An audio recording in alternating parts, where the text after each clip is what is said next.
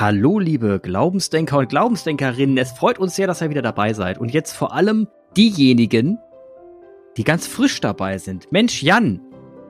Hallo, Clemens. Es ist wirklich bemerkenswert, ähm, was äh, in den letzten Wochen an ZuhörerInnen so sich reingeschaltet haben. Neu. Das ist schon auch von meiner Seite aus äh, Geldern am Niederrhein ein herzliches Willkommen.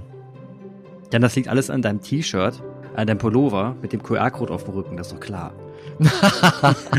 ja, weil, weil ich das, weil ich das so selbstbewusst trage, wenn ich mit Firmlingen und ähm, den Eltern zu tun habe. Es ist möglich. Es ist kein Ding der es, Unmöglichkeit. Alles scannen, sie, scannen den Code heimlich ab, mhm. weißt du? Und dann drücken sie alle auf Abonnieren.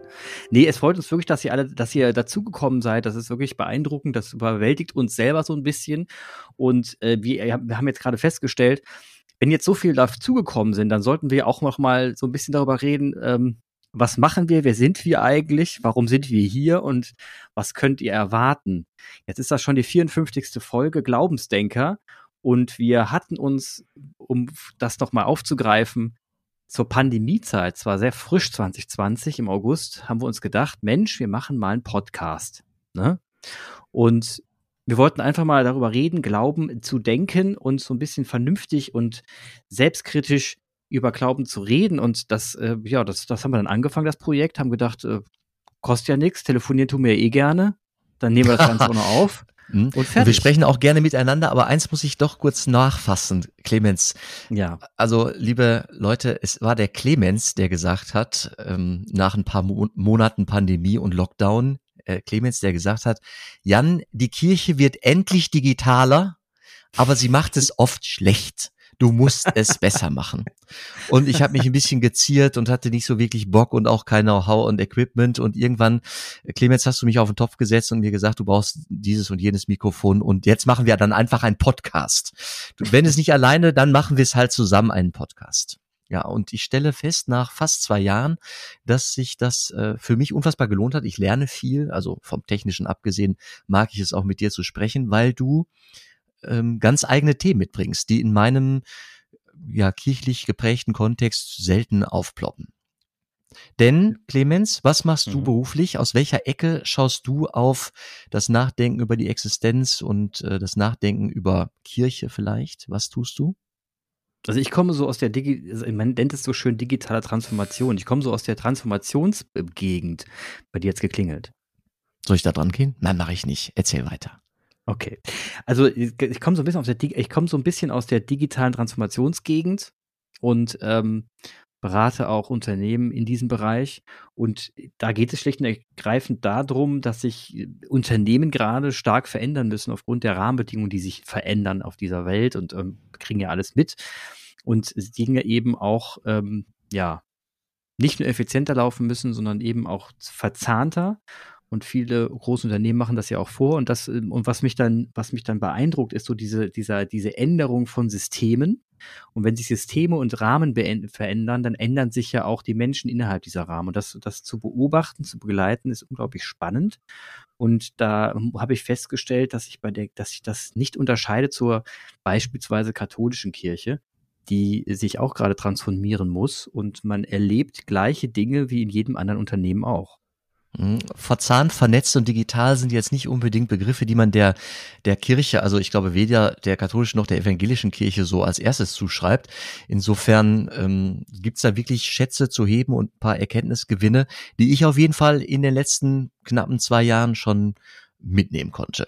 Ja, danke ja, was, was ich halt, und was ich halt lerne, ich, das, äh, Dank, das Dank, der Dank geht an, auch an dich, weil was ich jetzt lernen konnte die letzten zwei Jahre war, also du hast mich ja versucht, dem Glauben näher zu bringen, mit verschiedenen schönen Geschichten und ähm, mich berührt mit schönen Geschichten. Und diese Berührung, wir haben immer darüber gestritten, was das jetzt eigentlich ist, diese Berührung. Und, und du, du hast immer gesagt, ich tanze um den, um den Brunnenrand, wenn du drin schwimmst. Und ich, äh, ich habe dich dann immer, habe das immer alles sehr, sehr, sehr, die Worte immer sehr wahrgenommen und auch versucht umzusetzen im Alltag.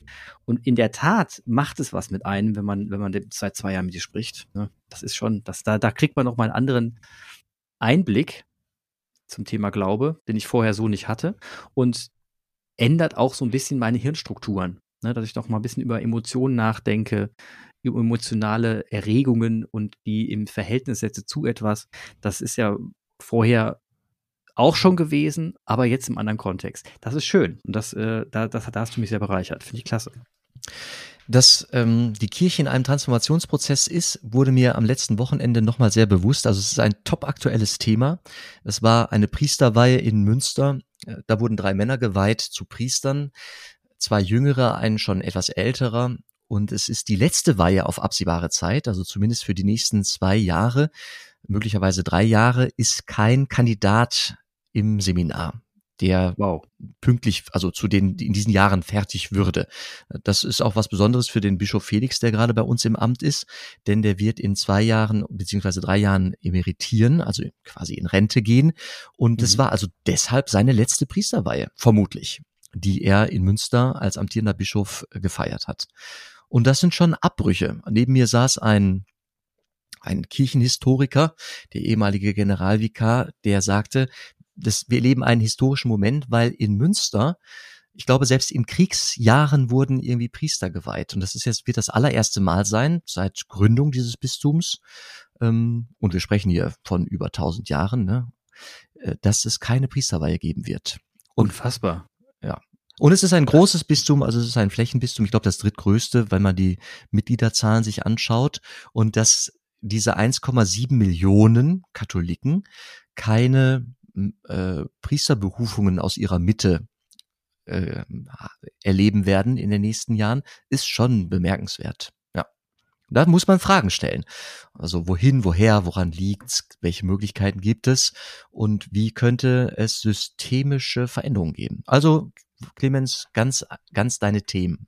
Ne? Also ich finde das beeindruckend. Ich stelle mir gerade vor, also ich meine, du, du, du sagst das so, ne, und ich höre mir das so an und denke mir so, krass, tausend Jahre und zum ersten Mal nach tausend Jahren gibt es in Folgejahren, in Folge darauf, keine Priesterweihe. Da muss man sich ja schon mal fragen, also wenn es jetzt ein Unternehmen wäre, ne, das 100 Jahre alt wäre, man würde nach 100 Jahren feststellen, verdammt, wir haben zum ersten Mal in der Firmengeschichte keine Bestellung reinbekommen, ne, mal so als Beispiel. Nix. Da würde man sagen, äh, wie? Also ihr habt, das habt ihr letzten 50 Jahren nicht sehen können oder letzten 10 Jahren vielleicht sogar? Habt ihr nichts getan, dass ihr jetzt irgendwie davor steht und sagt, hups, jetzt haben wir plötzlich, also das ist halt krass. Ne? Also ich finde, tausend Jahre und also da müssten ja nicht nur alle Lampen angehen, sondern also Konsequenzen. ich würde einfach sagen, aber habt ihr den Schuss nicht gehört? Wie kann man denn so bekloppt sein? Also wenn ich, ich, also wenn ich, äh, wenn ich ein Unternehmen hätte, hätte es aufgebaut und nach drei Jahren würde plötzlich das Ding vom Bankrott stehen, da würde ich mich selber fragen, kann ich das überhaupt? Ne? Und da muss ich da jetzt die ganze Führungsmannschaft der Kirche fragen, sag mal, habt das noch drauf? Ne, das, das anscheinend nicht der katholischen Kirche. Wir streiten, das ist ganz wichtig zu wissen, wenn wir über Kirche sprechen. Es gibt ja einmal die Kirche, ne, die Gemeinschaft, das Gemeinsame und so, und die Institution Kirche. Wir reden gerade über Institu Institution Kirche. Das hat mir der Jan immer eingebläut. Das muss ich ganz offen sagen. Ja, es hilft mir selbst, das zu unterscheiden. Sonst hätte ich ein Problem, äh, sonst hätte ich ein Lebensthema, ein Lebensproblem. ja, Aber äh, also das Thema Agilität, das hast du mir auch immer mal beigebogen. Agilität mhm. als äh, eine Idee, ein Unternehmen zu leiten oder Projekte zu managen.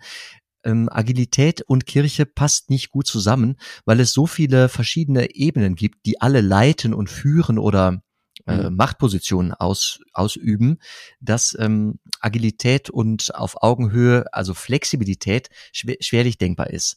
Und jetzt, bevor wir das Kind mit dem Bade ausschütten, mhm. dass die Kirche diese Verfassung hat mit einem sehr Zentralist, mit einem großen Zentralismus Richtung Rom, hat mhm. auch Vorteile. Also hätte die katholische Kirche diesen Zentralismus ist, nicht, dann würde sie als Weltorganisation auseinanderfliegen. Mhm. Ne? Sie würde ja. auseinanderfliegen. Diese, also, also Thema Agilität. Ich muss ja auch fairerweise dazu sagen, dass Agilität bedeutet, ähm, bedeutet ja erst einmal, dass man in einem Chaos, in einer gewissen Dynamik, die man nicht vorhersehen kann, ne, also es agil reagieren muss, also sehr schnell reagieren muss. Als Beispiel, wenn ich dir eine runterhauen würde, ne, was ich Gott sei Dank nie tue, aber was, wenn ich dir eine runterhauen würde, dann wüsste ich jetzt im Vorfeld erst einmal nicht, wie du reagierst. Du könntest zusammensacken und weinen, du könntest laut lachen und mich auslachen, du könntest einfach zurückhauen. Es gibt verschiedene Wege, wie du damit umgehst. Aber ich, ich weiß es nicht, weil du als System komplex bist und ich nicht weiß, wie du reagierst. Das heißt, hier gehen, hier sind, äh, ist eine Reaktions, Reaktion erforderlich von Minuten, Sekunden sogar. Da ist Agilität natürlich massiv gefordert und wir Menschen ticken so, dass wir uns sehr, sehr schnell auf solche Umstände einstellen können, weil wenn, ein System auf uns äh, zusammen, auf uns zurennt, egal was für ein System das ist, und wir jetzt vorhersehen müssen, also ganz schnell Wahrscheinlichkeitsrechnen äh, rechnen müssen, was jetzt ungefähr passieren könnte, müssen wir antizipieren und eventuell ganz schnell reagieren. Das ist im chaotisch-dynamischen Kontext der Fall. Jetzt muss ich aber fairerweise sagen, wenn man tausend Jahre Zeit hat, beziehungsweise nehmen wir jetzt mal 30 oder 50 Jahre Zeit hat, das ist ja noch immer noch prozentual ein Witz, dann reden wir nicht mehr von Agilität, da reden wir nur noch von Versagen. Weil dann ist es so, da war nichts chaotisch, da war nichts dynamisch, das war sehr gemütlich. Alles hat man gesehen. Jedes Jahr konnte man die Mitgliedszahlen beobachten, ganz gemütlich. Das, das braucht doch nicht mehr Echtzeit. Man konnte sehen, okay, das geht irgendwie zurück. Man konnte dann sagen, hm, die Priester werden auch mal weniger. Also man konnte das so herrlich langsam beobachten. Also man hätte innerhalb von einem Zehn-Jahres-Programm gemütlichst ein Programm hochziehen können, um zu sagen, das und das und das und das und das werden wir jetzt so verändern, dass wir den Karren nochmal umreißen. Das wäre natürlich möglich gewesen. Ich muss dir ins Wort fallen, Clemens. Also so einfach lasse ich das, äh, so, so einfach mache ich es dir nicht. Also gemütlich war da wenig und ähm, vielleicht in den letzten, in den letzten Wohlstandsjahren in Deutschland. Aber ich habe ja. vorhin schon gesagt, die Kirche ist eine Weltkirche und irgendwo brennt der Baum immer. Und es werden mhm also die Kirche mischt sich auch ein und ist eine Stimme auch in den großen Linien. Also da will ich den Vatikan jetzt auch mal in Schutz nehmen als als als Ort der Verkündigung und als als Global Player. Ne? Also kaum eine Weltkrise, wo nicht auch drauf geschaut wird, was sagt der Papst, was sagt der Vatikan, wie positioniert sich die die Kirche dahin also die mhm. Kuba-Krise, also der, der Weltkrieg, die Weltkriege ja. und die letzten tausend Jahre, es gab immer Krieg, auch in Europa gab es in der Regel gab es irgendwo einen Krieg in Europa. Wir mhm. haben ja irgendwie jetzt leider das äh, traurige, traurige äh, Faktum, dass zum ersten Mal seit, keine Ahnung, 70 Jahren, wenn man den Balkan ausklammert, Krieg in Europa ist. Das ist ja eine Zeit, äh, das ist ja das erste Mal, dass irgendwie ein, zwei, drei Generationen keinen keinen Krieg in, in Europa erlebt hatten oder am eigenen in eigenem Land erlitten haben. Also vorher war immer irgendwo ein Busch zu zu löschen und die Kirche hat also Gott sei Dank, oft versucht, dem Frieden das Wort zu sprechen. Ne? Aber in den letzten tausend Jahren denken wir an Konfessionskriege. Auch, auch das gab es anders. Der Dreißigjährige Krieg, da lag ein, ein Religionsstreit und natürlich Machtinteressen, immer Machtinteressen, aber ausgetragen auf dem Desktop, auf der Benutzeroberfläche eine, eine, eines Religionsstreites. Äh, also aus Ausruhen und Gemütlichkeit vielleicht in den letzten Dekaden. Ansonsten lasse ich das jetzt nicht stehen. Und es wurde viel gerungen. Es wurde viel gerungen. Also die Frage, das Zweite Vatikanische Konzil ist, der, ist die letzte große, würde ich sagen, ähm, das, das letzte große Beispiel dafür, dass auch hart gerungen wurde um den Kurs der Kirche. Und da wurden neue Sachen erfunden. Also mhm. die Moderne wurde zugelassen. Es gab einen großen mhm. Streit, ja, ähm, Anfang des letzten Jahrhunderts, die böse Moderne und was man da alles kritisieren konnte. Und die Kirche war nicht mehr die, äh, hatte nicht mehr die Hoheit über ähm, den Lebensstil der Menschen und es zerfaserte ihr so ein bisschen unter den Fingern und dann wurden Seminare gebaut als Burg. Ich glaube, das habe ich schon mal erzählt. Im mhm. äh, Bistum Köln, da gibt's in Bonn ein Priesterseminar, das hat Zinnen ja, da hat man, also architektonisch sieht das wirklich wie eine Burg aus mit dicken Mauern und hohen, hohen Wellen, also hohen Mauern. Es ist wirklich so die Welt, die böse Welt draußen, also polemisch gesagt, und der letzte Hort der Heiligkeit im Seminar drinnen, wo Menschen ausgebildet werden zu zu heiligen Menschen womöglich, damit sie noch irgendwie Gott in der Welt vertreten können, gegen die Welt womöglich vertreten können. Und da hat das Konzil, das Zweite Vatikanische, schon aufgeräumt. Nein, es gab immer wieder Erneuerungsansätze durch die ganzen äh, Jahrhunderte hindurch. Ja, und ich glaube, jetzt stehen wir vor einer Notwendigkeit, äh, dass wieder eine Erfindung eines, äh, einer, eines neuen Weges zur Verkündigung ansteht. Aber, das muss man auch festhalten, es gibt eine große Ungleichzeitigkeit. Unsere Themen sind nicht die Themen und Probleme der Christen und Katholiken in Lateinamerika.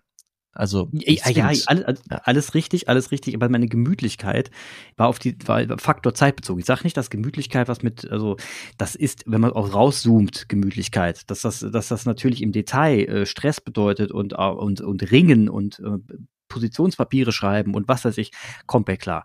Aber was ich sagen wollte ist, wir reden hier nicht über Agilität. Also Agilität ist wirklich ein Zeitfaktor. Ne? Wenn ich, wenn ich wirklich ein halbes Jahr Zeit habe, um was zu verändern, dann rede ich von, dann brauche ich Agilität, wenn ich noch nicht mal weiß, wie der Ausgang ist und Dinge auf mich zuprasseln und ich sage, verdammt, da müssen wir was Neues bauen, dann reden wir von Agilität. Wir reden nicht mehr von Agilität, wenn man Jahre Zeit hat, mhm. etwas zu verändern. Das heißt, für den Kopf heißt, das bedeutet eigentlich, man hat Zeit, sich zusammenzusetzen. Man kann etwas runterschreiben, zwei Monate mal nochmal drüber nachdenken, dann schreibt man nochmal was, dann ändert man so ein bisschen seine Meinung. Das, das ist nicht agil, das ist gemütliches Projektmanagement und, und gemütliches Vorankommen. Das meine ich damit. Heißt nicht, dass man im, im Detail dann ringt. Und wenn man dann ähm, nicht also wenn man dann das Gefühl bekommt, wie jetzt gerade die Kirche, dass man total überfordert ist von dieser wahnsinnigen Dynamik, dann ist diese Dynamik hausgemacht. Ne? Da will ich damit sagen, da ist kein externes System, das so chaotisch war, dass es mich dermaßen beeinflusst, dass ich reagieren muss, sondern dann ist es ungefähr so, wie wenn du mir sagen würdest, Clemens, wenn du mich jetzt haust, dann werde ich dir ein Beinchen stellen. Ne? Und ich haue dich, ziehe mein Bein nicht weg, du stellst mir das Beinchen, ich fliege hin und wundere mich in dem Moment, dass ich hinfliege. Das ist ungefähr das, was gerade passiert ist. Also es war mit Ankündigung, mit allem, was man ankündigen kann, wurde angekündigt. Wissen ist da und wenn Wissen da ist, und jetzt wird's jetzt wird's interessant, es gibt einen Unterschied zwischen komplex und kompliziert.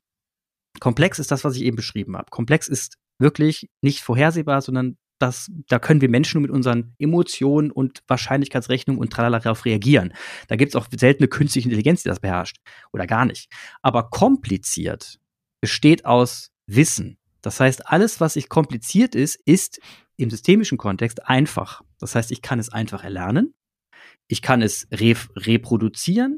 Ich weiß es einfach und ich kann es niederschreiben. Und alles, was die Kirche betrifft, alles war Wissen. Da ist nichts dabei, was man sagen könnte, huch, das hat mich jetzt aber überrascht. Mensch, da kommt jetzt plötzlich ein Platzregen. Nee, das war Wissen, vorhersehbar, niedergeschrieben, dokumentiert. Da ist nichts dabei, wo man sagen kann, hupsasa. Und das, das kritisiere ich. Da hätte man mhm. früh, früher sagen können. Und da war, du hast ja beschrieben, da war Angst dabei und ähm, Angst vor, vor Veränderung. Und das ist dann wiederum ein ganz, ganz anderes Thema, was hier, was hier uns betrifft.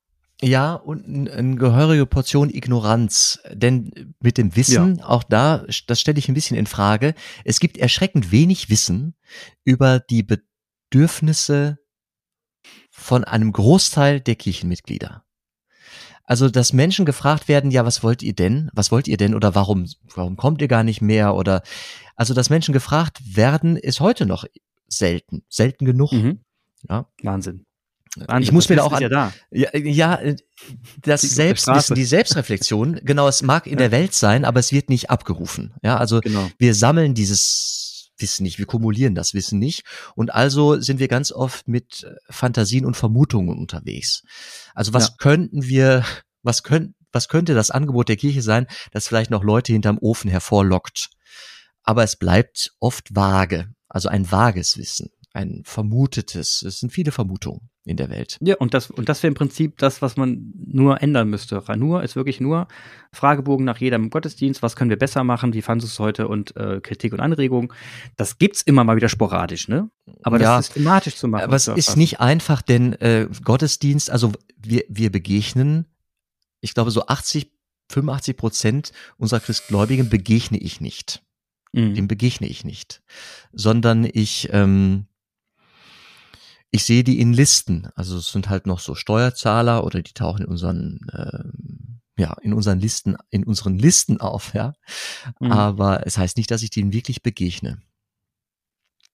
Ich verstehe. Ja, also ja, das aber dieses ähm, dieses strukturelle Sammeln und Aufnehmen und wieder verarbeiten hilft letzten Endes dieser, diesem Gefühl von Chaos und Dynamik einfach Herz, diesem Gefühl Herr zu werden und dann rational und geschickt zu reagieren ich glaube, das lernt die Kirche gerade auch langsam. Ne? Es ist nicht so, dass es nicht tut. Also ich, ich höre mal, äh, ich hör mal wieder von allen möglichen Richtungen, dass man jetzt auch beginnt, mal äh, mehr Umfragen zu machen und mal hier reinzuhören und da und dass dann plötzlich Transformationsbegleiter unterwegs sind so. Also man, man lernt es ja jetzt. Also man fängt ja an zu lernen. Ne? Das wird auch weiter voranschreiten man wird irgendwann feststellen, boah, das ist ja wirklich hilfreiches Wissen. Es ist halt nur 20, 30 Jahre zu spät. Das ist halt der Nachteil. Aber gut, im Himmel, wir haben ja schon drüber gesprochen, dass der, der Vorteil liegt darin, dass es halt jetzt sehr, sehr knallig wird und dadurch eben durch dieses Kavum du wahrscheinlich auch mehr Chancen hast, Dinge zu verändern, weil du am Ende dann wirklich alles nur noch wankt und du nur noch um, umrennen kannst und verbessern kannst. Ja, auch seine Vorteile. Wie schön, es, ich wünschte mir, es wäre ein Kavum, das würde auf eine Explosion oder auf Energiefreisetzung ähm, schließen. Ich erlebe gerade eher eine Implosion. Es sackt einfach in sich zusammen. Wie oh so, ein je, Luft, so ein Luftballon, aus dem man die, aus dem langsam so, oder jetzt nicht langsam, sondern schnell die Luft entweicht. Also okay. ist, ist wenig, ist wenig energetisch, ist mehr so ein, weniger Kavum, ist mehr so ein und oh Gott. traurig stehen dann die Leute vor so einer Schrumpelhülle. Also jetzt ein bisschen, das ist ein bisschen, es ist so schlimm.